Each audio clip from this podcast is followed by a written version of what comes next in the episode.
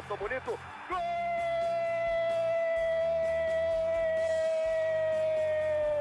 Uma grande jogada de Renato pela direita. Partiu Luan, dominou o lance, é bom, o lance é bom, o lance é bom, o lance é bom. Olha o gol, olha o gol, olha o gol. Golaço do Grêmio. Para Everton, chegou, fez a finta, outra boa jogada, cruzamento. Olha a chance, olha o gol, olha o gol, olha o gol, olha o gol, olha o gol. Gol do Grêmio! Torcedor Tricolor, iniciando mais um podcast aqui em Gé. Globo, episódio 263. Uma edição especial, um podcast delivery com tudo que está acontecendo no mercado de transferências gremista. Estou ao lado de Gabriel Girardon, repórter de Gé. Globo. Fala, Girardon, aquele abraço. Um abraço, Bruno, ao torcedor tricolor que nos acompanha temporada acabou, então o momento é de rumores, negociações, jogador vem, jogador vai. É sobre isso que vamos, que vamos comentar nesses próximos minutos. Eu sou Bruno Ravazoli, também repórter de Gé. Globo, e vamos juntos neste episódio delivery sobre o mercadão da bola envolvendo o time de Renato Portaluppi. Aliás, será time de Renato Portaluppi em 2024? É provável que sim, Bruno. Ainda não, não foi oficializado, né? Mas as partes estão avançando, né? Se fala em questão de, de, de uma valorização financeira por parte do Renato. Tem que aparar as arestas, digamos assim. Mas é possível que, que o Guerra se reúna com o Renato nos próximos dias e seja anunciado, de fato, uma renovação de contrato por mais uma temporada aí com, com o treinador gremista. De acordo com o nosso colega e titular deste espaço, né? João Vitor Teixeira, que está de férias neste momento, o Renato pediu 1 milhão e 800 mil reais para renovar com o Grêmio. O tricolor estaria disposto a pagar menos. O Renato pede algo um pouquinho acima do que o Grêmio quer pagar. Mas conhecendo Renato, conhecendo Guerra, a relação que o treinador tem com o clube, eu acredito que em algum momento não sei se no fim de semana, na próxima semana, mas que em algum momento as partes uh, vão chegar a um denominador comum. Um meio termo ali, né? Daqui a pouco, ah, não vai um em oito, vai um em meio, um em quatro, um em três. E, e assim, uh, pro Grêmio já uh, dar movimentos mais fortes a outros negócios, porque sabemos que o técnico Renato Portaluppi ele é uma peça importante, se não a mais importante do departamento de futebol, né? Crucial, né? Eu diria. Né? Até por isso que eu usei a expressão aparar arestas. Eu acho que é mais ou menos nesse, nesse, nesse contexto, assim, de ajeita daqui, dali e tal. As partes se conhecem bem, o Renato e o próprio Guerra sempre falaram muito, muito da, da relação entre eles, da amizade. Então, é provável que isso seja concretizado nos próximos dias. Para então o clube de fato passar a agir de uma forma talvez um pouco mais efetiva, né, na busca por reforços, porque uh, uh, vai muito em torno do seu treinador, né? Que não é qualquer treinador, é o maior ídolo da história do clube e que tem influência direta, né? Então vai passar muito por ele os nomes que, que o clube vai buscar, que de fato vai, vai, vai tentar a contratação. Questão de pitaco. Renato merece aumento salarial depois de ser campeão da Recopa, ser campeão gaúcho, levar o Grêmio à semifinal da Copa do Brasil e ser vice-campeão brasileiro. O pedido é justo? É, Bruno, eu acho que eu acho que ele fez uma boa, fez uma grande temporada. Eu acho que, obviamente, uh, tendo um cara como o Soares fa facilita muito, mas várias vezes a gente tocou aqui como como o time do Grêmio tinha suas limitações, e não eram poucas. Então, acho que o fato de ter um jogador da grandeza do Soares ajudou muito mas tem um pouco do dedo do treinador também. É, é inegável, a gente já falou várias vezes aqui. Muito da, das adaptações que eles faziam no time, né? E que muitas vezes davam resultado, de fato. Então, acho que o Renato fez um grande trabalho. Pegou o time lá atrás, totalmente desmantelado numa Série B, né? Então, e ficou para mais um ano. Acho que, de certa forma, é justo. Acho que, acho que sim, ele está no direito dele, né? Então, cabe ao clube saber se, se, ele, se ele vale o valor que ele está pedindo. Mas não, não, não, não tá errado. É, os dois lados da moeda, né? O aumento pro Renato é justo? Eu acho que é justo. Ele pega um time que sim tem Luiz Soares, mas que tem limitações de elenco, né? E até limitações uh, de peças em nível de titularidade, né? Não penso que o Grêmio tenha, por exemplo, dois laterais muito consistentes. Acho que o Reinaldo tem nível de Série A. João Pedro e Fábio uh, revezaram aí boa parte do ano. João Pedro jogou um pouquinho mais, se não me falha a memória nos números, porque o Fábio era para ser o titular, aí vem o João Pedro, o João Pedro surpreende e ganha sequência, mas se machuca, aí volta o Fábio, o Fábio machuca, aí volta o João Pedro e ficou aquele vai e vem, né? Eu até penso que a temporada do João Pedro foi surpreendente. Em outros setores também, quando não tinha PP, não tinha Carbajo, ah, não tinha Vilha Sante eventualmente convocado ou suspenso, o Renato teve dificuldades para montar o time. Então, assim, ó, dentro do pacote, com as limitações e, e sim tendo um jogador extra-classe como o Luizito Soares, eu achei o trabalho muito bom e acho o aumento justo. Esse é um lado da moeda. Agora, o outro lado. Para um time que tem dificuldades financeiras, pagar 1.800 para a comissão técnica do Renato, é, que é 1.800 para a comissão técnica do treinador, né? Não é só para o técnico Renato Portaluppi. Eu acho muito pesado, quase 2 milhões por mês, né? Isso aí dá um aumento significativo na folha salarial. Mas é isso, né? As partes estão discutindo, as negociações estão em andamento e, e o Gabriel trouxe aí a frase muito boa que as partes querem aparar as arestas e quem sabe aí nos próximos dias o Grêmio anuncia por mais um ano a renovação do técnico Renato Portaluppi.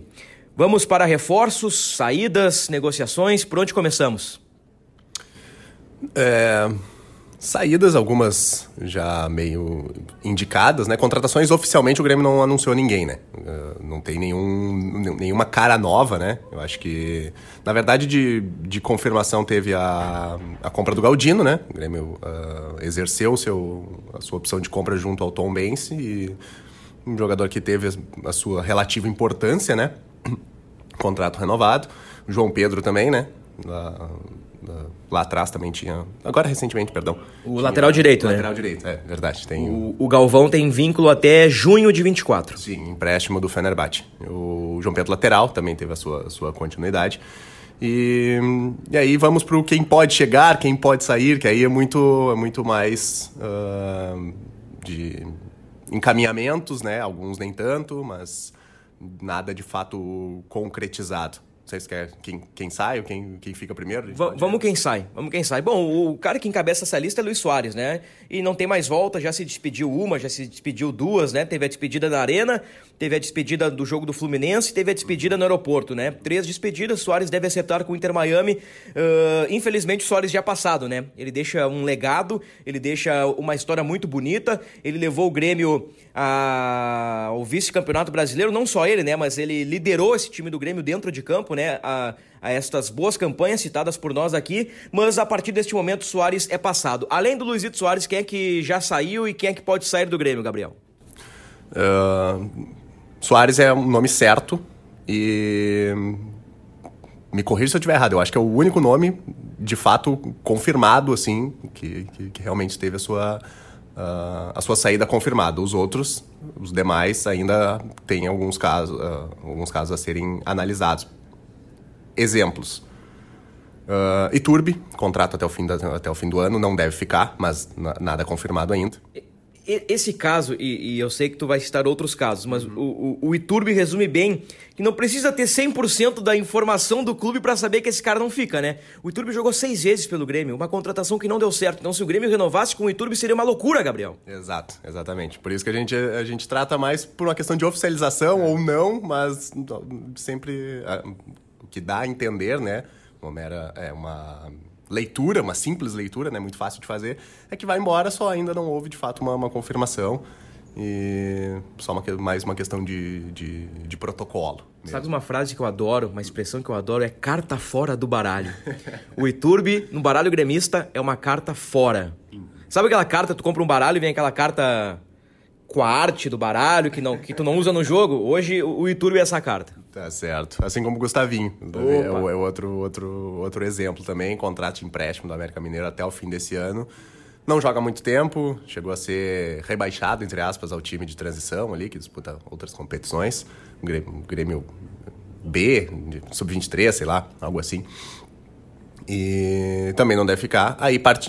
esses nomes mais uh, concretos mesmo. Alguns outros uh, com situações a, a, serem analisadas. Bruno Alves, zagueiro, falou no, no, nos últimos jogos da temporada, ele deu entrevista meio num tom de despedida, assim, e não temos informação de que, de que haja conversas para uma renovação, então pode-se supor que também esteja deixando o clube.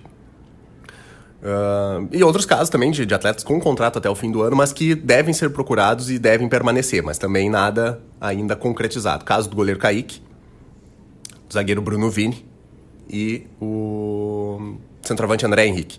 Todos esses, uh, eu diria assim, uma leitura que devem permanecer, mas ainda com as situações indefinidas.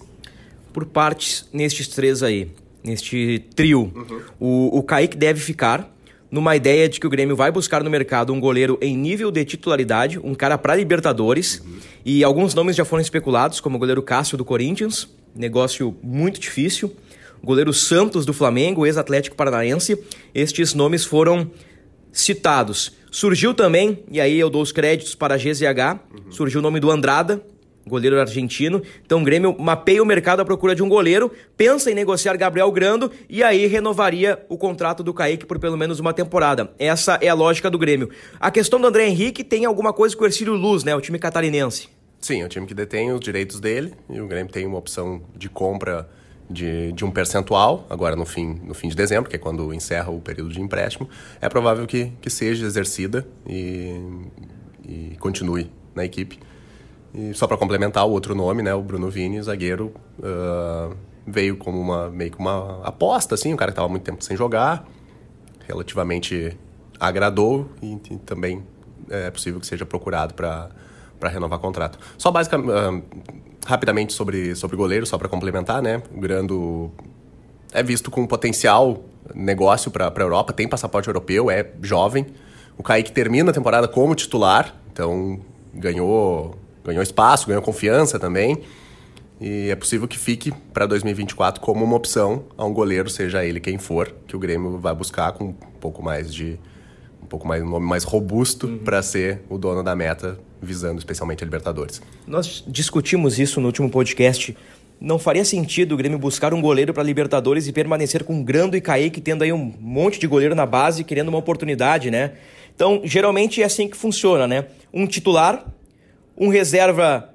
Aí alguns preferem jovens, outros preferem goleiros experientes, mas assim, por exemplo, o caso do Palmeiras lá, lá atrás, que tinha o Jailson como goleiro reserva, experiente, que sempre que entrava dava conta do recado. Então é mais ou menos isso. O Kaique eh, vive o seu auge da carreira no Grêmio, né? E, e, e ele tem uma certa experiência em âmbito nacional. Aí contrata um goleiro titular, tem tu teria o Kaique ali para uma reserva uh, imediata e um terceiro goleiro oriundo da base. Eu acho que o Grêmio pensa bem essa questão envolvendo o goleiro.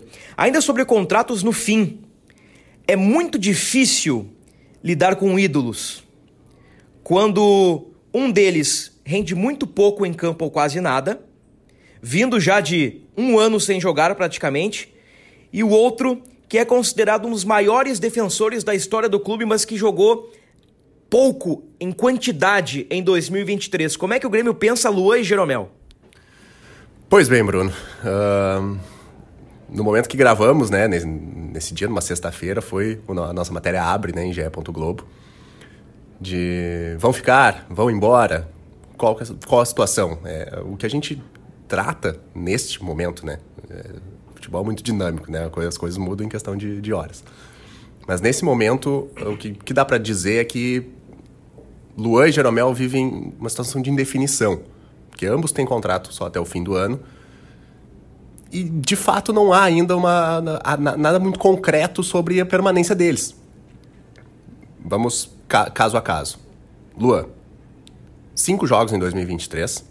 O Renato sempre falou muito isso, até rolou um vídeo dele, ele participou de um, de um podcast do Casagrande. Grande falando um pouco sobre o Luan e, e repetiu coisas que ele já tinha, já tinha falado em, em outros determinados momentos na questão de que ah, o Luan estava no fundo do poço, ele estava sem jogar no Corinthians, estava cheio de problemas extra-campo e que o Renato especialmente queria recuperar o ser humano, Luan. Luan volta pro Grêmio, o Grêmio anuncia a volta do Luan no fim de julho tem toda a questão física para ele tratar e tudo mais, questão de ritmo de jogo. O Renato também sempre falou muito sobre isso. Ah, Luan não tem ritmo de jogo, tá, mas ele vai ter ritmo de jogo jogando. Mas aí depende muito das circunstâncias, né? Não vai colocar o Luan num jogo difícil, onde o Grêmio precisa de uma solução e o Luan daqui a pouco acabar, numa jogada, alguma coisa ali, acabar comprometendo o time. Isso, palavras do próprio Renato.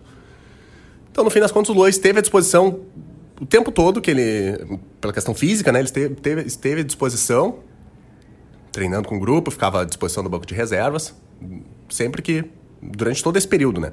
Mas entrou em campo efetivamente cinco vezes, sempre vindo do banco, sempre nos minutos finais. Ele somou, tirando os acréscimos, 45 minutos. Isso é muito pouco. Uh, nem pesa, no caso do Luan, a questão financeira, porque ele veio para um salário, digamos, simbólico, entre aspas.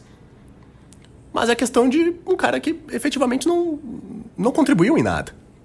Falando do, no, no, que, no que diz respeito à, à bola, ao campo. E na atual passagem, né? Exato. Não, exclui, uh, estamos falando do, do, do, atual Luan, esquecemos, a idolatria dele é, é, é, intocável, isso não se desfaz, o que ele fez em 2016, 17, 18, isso aí é irretocável e ele está no hall de grandes ídolos da história do clube. Muitos serviços prestados. Mas atualmente é um cara que de fato pouco agrega, né? Digamos assim. Então é uma situação que realmente está totalmente indefinida e só os próximos dias podem, podem, podem responder o que, que vai ser do Lua contrato até 31 de dezembro. Assim como o Jeromel. Jeromel é um outro caso. Tem algumas similaridades, mas e outras, e outras distinções no, nos dois casos. O Jeromel é um cara que esse ano jogou pouquíssimo pela, pela questão física.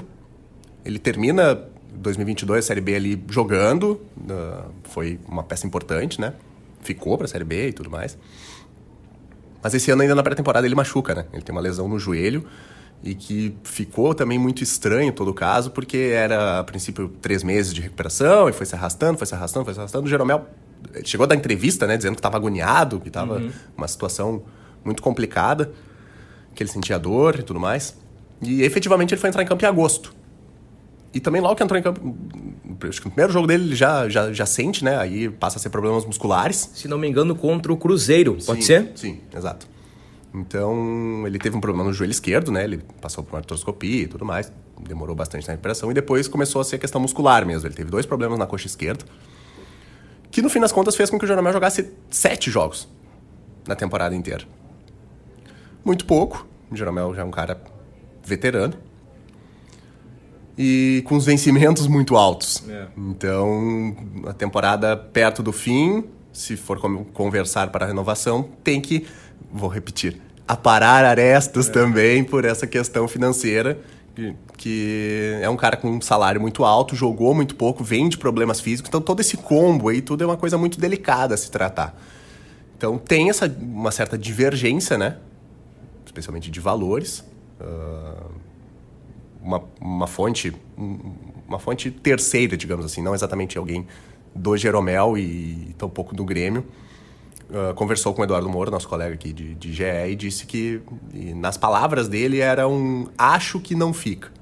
Muito, uh, bem um achismo mesmo, uhum. mas só para contextualizar assim, a questão de que tem essa divergência, tem essa questão, tem valores a tratar, tem, tem todo esse combo, tudo isso que eu citei assim para ser para ser levado em consideração. A idade do Jeromel, a, a, frequência dele em campo, que em 2023 foi quase nada. E fica, fica essa dúvida, né? Mas como tu trouxe no início, né? Ídolos. Tem, tem, tem toda uma questão por trás, assim. Não é só um jogador em si, não, é, não são jogadores qualquer. Mas, no fim das contas, o que dá para se dizer é que tanto Lua quanto Jeromel, neste momento, né, que a gente tem essa conversa, vivem situações indefinidas não dá para afirmar que, que, que, seguirão no Grêmio em 2024. E eu acho que esse ponto de interrogação ele vai durar até a renovação ou não de Renato Portaluppi. Uma eventual permanência de Luan, na minha opinião, passa pela permanência de Renato. Pelo que o Luan tem demonstrado nos últimos tempos, eu não renovaria com o Luan. Acho que esses últimos meses foram importantes para a reabilitação do jogador. Talvez ele tenha uh, esclarecido algumas ideias. Acho que tenha sido importante, assim. Acho que foi importante essa passagem que ele teve em Porto Alegre, por tudo isso que o, Gabriel citou, né? Do Renato, o fundo do poço, recuperar o jogador, o ser humano, etc e tal. Mas para uma Libertadores, o Grêmio precisa ter um outro cara ali. Renato tem que olhar para o banco e, e, ter soluções, né? Então eu, eu, assim, friamente não renovaria com o Luan. A questão do Jeromel, nos poucos minutos que o Jeromel teve em campo na temporada, ele mostrou um bom nível. Pena que se machucou. Para mim, o que pesa é o salário. Não dá para ganhar milhão, não dá para ganhar 800, 700 para um cara que sim, ele tem história, ele é ídolo, ele é um dos maiores, ele é fantástico, mas já com seus 36, 37 anos, jogou sete jogos na temporada, então talvez fazer um negócio a la Kahneman, que o Grêmio fez neste ano, reduzindo o salário, e o Kahneman foi bem, apesar de muitas suspensões, o Kahneman renovou por mais dois, né? Exatamente. Eu até então eu não tinha falado da idade do Jeromel porque eu estava em dúvida. Eu fui, eu tive que recorrer aqui porque eu estava em dúvida na idade, na idade do Jeromel, que também pesa muito nesse, nesse debate, né? 38 anos. Em 2024 o Jeromel fará 39. Então, de fato, é, é pesado pagar um salário alto por questão, não, não pela idade em si, mas porque ele vem de problemas físicos, vem de uma temporada onde ele jogou muito pouco. É. É verdade. E o auge do Jeromel eh, já passou, né? Sejamos sinceros, é um grande jogador, mas o auge já passou. Muito bem, falamos das saídas, demos um tempo muito especial para Jeromel e Lua, que são ídolos. Vamos para as chegadas, pode ser? Ou temos mais um asterisco aí? É um asterisco, é importante. Ferreira. Ah, bora lá, Ferre rapidinho. Ferreira não tem. Uh, Ferreira ainda tem mais um ano de contrato. Não é o caso como esses outros citados até o fim de 2023. O contrato dele é até o fim de 24. Mas o, o Grêmio considera ele uh, negociável e exatamente por esse contexto de, de, de, contrato, né? Na metade de 2024, por exemplo, ele poderia assinar um pré-contrato e sair de graça no fim do próximo ano. E o São Paulo está uh, eh, forte na parada. Os colegas do GE lá de São Paulo dizem que o, que o tricolor paulista gostaria de fechar negócio até o Natal então é possível que avance esse, esse negócio nos próximos dias e talvez o Ferreira, de fato, não, não vista mais a camisa do Grêmio. Pelo que sabemos do lado do Grêmio, como disse o Gabriel, hoje o Ferreira tem um status de negociável, mas não quer dizer que o Grêmio vai facilitar a negociação, né? O Grêmio vai pedir ou grana, uma parte em dinheiro, ou até, quem sabe, troca de jogadores, né? Vamos ver o que acontece nos próximos dias. Contratações? Possíveis chegadas? O nome da semana, Cavani. Pois bem, Bruno. Sai Soares, vem Cavani.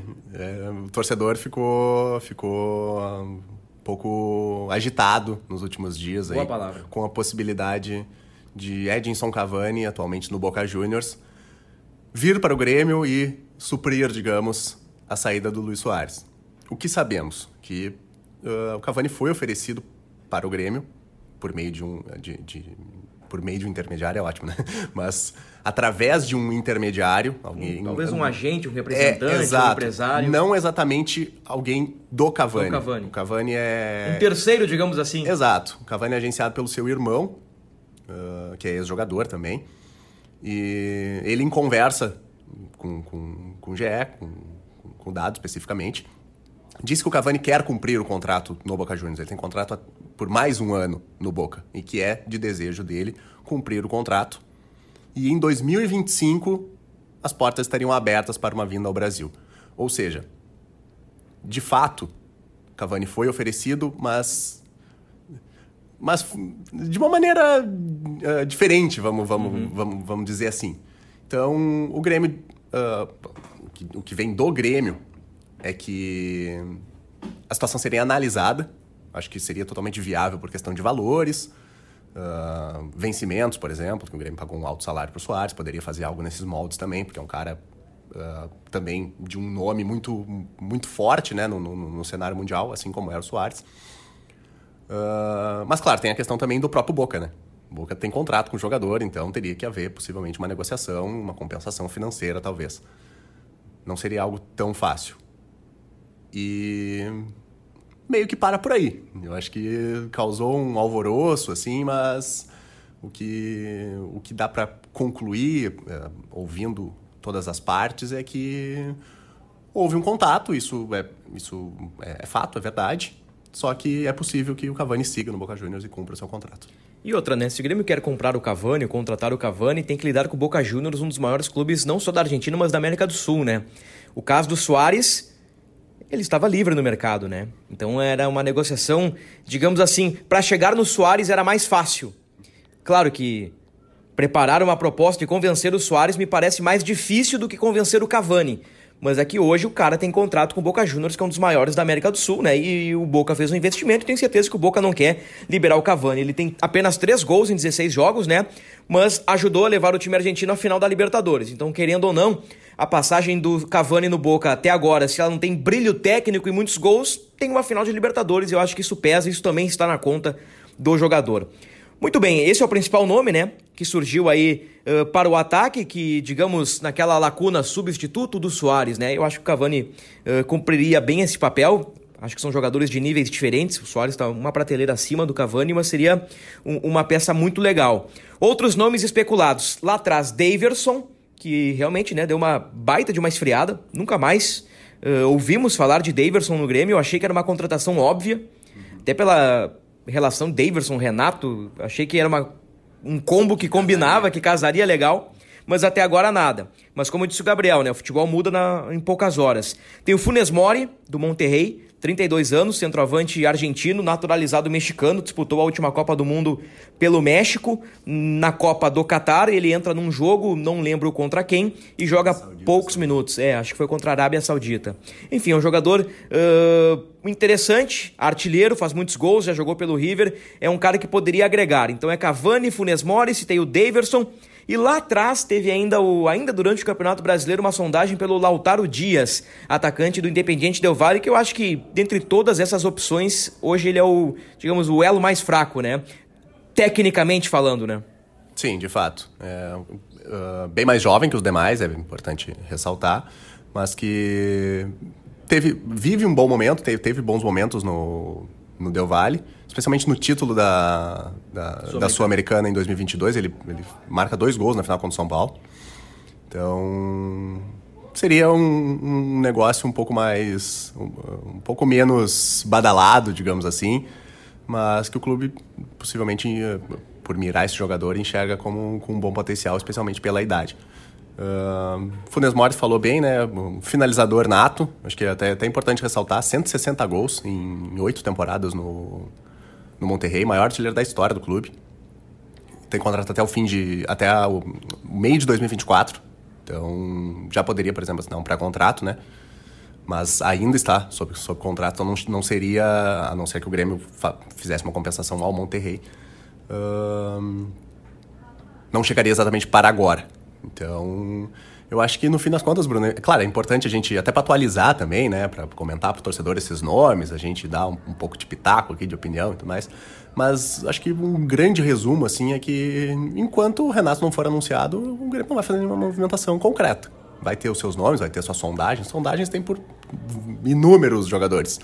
Mas de fato, acho que partir para ataque, digamos, e efetivamente começar a tratar e fazer propostas por esses nomes, passa primeiro pela, pela, pela renovação do Renato. O primeiro nome do Grêmio é o Renato, depois vem o, o restante, né? As contratações propriamente.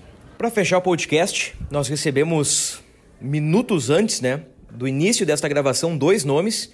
O primeiro que terá matéria em Globo a qualquer momento, então é provável que você ouvindo este podcast já encontrará em Gé. Globo a notícia que é do interesse do Grêmio, do Cuiabá e do Bahia, se não me engano, no volante Guilherme Castilho, que está no Ceará e fez uma boa Série A pelo Juventude, se não me engano, em 2021, quando o Juventude sobrevive na elite do futebol brasileiro e o Grêmio cai.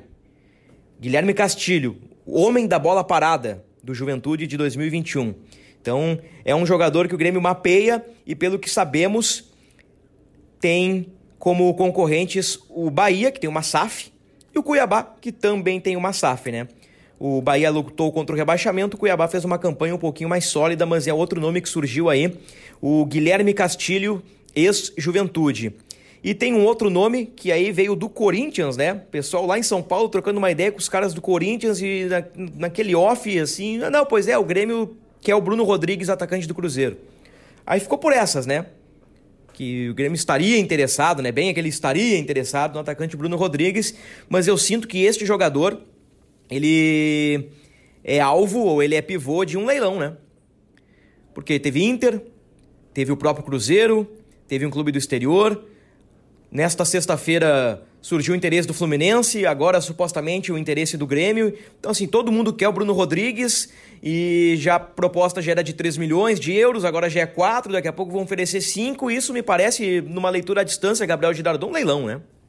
Exato. Uh, hoje de manhã, em GE. Globo, Bahia também, interesse no Bruno Rodrigues. Bahia também. Sim, confirmado. Uh... É que nem o Scarpa, né?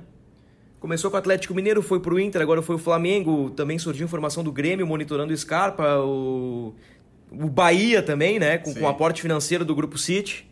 26 anos, Bruno Rodrigues, uh, pertence ao Tom Bense, emprestado no Cruzeiro. No fim das contas, não deve ficar no Cruzeiro. O futuro dele é provável que seja em qualquer outro clube, menos nem, no Cruzeiro. Nem no Tom Bense. É, muito menos, né? e, de fato, tá, tá parecendo, tá parecendo de fato um leilão, assim, de quem, quem paga mais, quem paga melhor, qual negócio é melhor pro, pro, pro, pro Tom Bense, pro jogador. Uh, são muitos nomes. E tudo muito rápido, assim, né? Surge um aqui, depois... É, e no fim das contas, pouco antes de gravar o podcast de Grêmio, surgiu que o Grêmio também, supostamente, uh, seria também outro clube nesse meio, nessa salada aí, junto com esse monte de time interessado no, no camisa 9 do Cruzeiro. Muito bem, fizemos aí um resumão do mercado do Grêmio, né? Uh, um pouquinho depois de uma semana, né, do encerramento do Campeonato Brasileiro. O certame encerrou na quarta-feira passada, então aí nove dias depois do Campeonato Brasileiro, fizemos este podcast aí trazendo vários nomes. E assim, é importante dizer, né, que o clube analisa uma dezena de nomes para o ataque, uma dezena de nomes para o meio-campo, uma dezena de nomes para a zaga. Então é natural que surjam nomes no mercado, né? E nem todos serão contratados. Surgiu o Lautaro Dias, surgiu Daverson, surgiu Funes Mori, teve a questão do Cavani. E claro, o Grêmio não vai contratar todos, né? Talvez o Grêmio contrate um atacante que sequer a imprensa especulou. Isso é do jogo, né? Isso é do mercado. Mas são possibilidades e todos os nomes foram confirmados ou pelo Grêmio ou pelos staffs dos jogadores. Dito isto, Gabriel Girardon, muito obrigado por essa edição Delivery. Muito obrigado, Bruno. Sempre um prazer estar aqui até uma próxima. Até uma próxima. Ponto final no episódio do Grêmio, episódio 263, edição Mercadão da Bola. Até a próxima.